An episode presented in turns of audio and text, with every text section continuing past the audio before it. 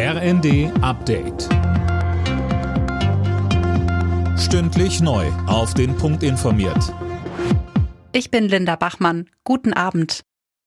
Im Nahen Osten eskaliert erneut die Gewalt. Nach dem Synagogenanschlag in Jerusalem gestern kam es heute erneut zu einer Attacke.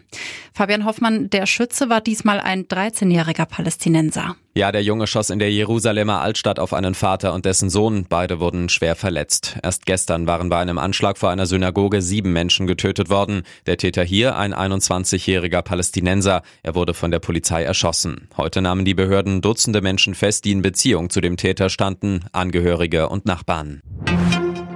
Kanzler Scholz hat den Menschen in Deutschland Besonnenheit versprochen, was das Vorgehen im Ukraine-Krieg angeht.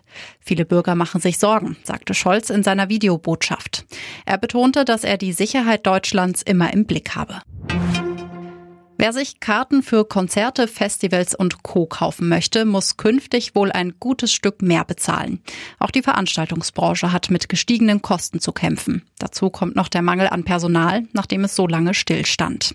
Höhere Preise sind da unvermeidlich, so Veranstalter Peter Schwenko von der Deutsche Entertainment AG. Das Eis, auf dem wir jetzt laufen, was ganz, ganz langsam wieder kommt, ist sehr, sehr dünn. Und eine weitere Einschränkung darf nicht kommen, weil dann bricht die Branche, die ja für das überwiegende Kulturangebot in Deutschland verantwortlich ist, dann bricht diese Branche zusammen.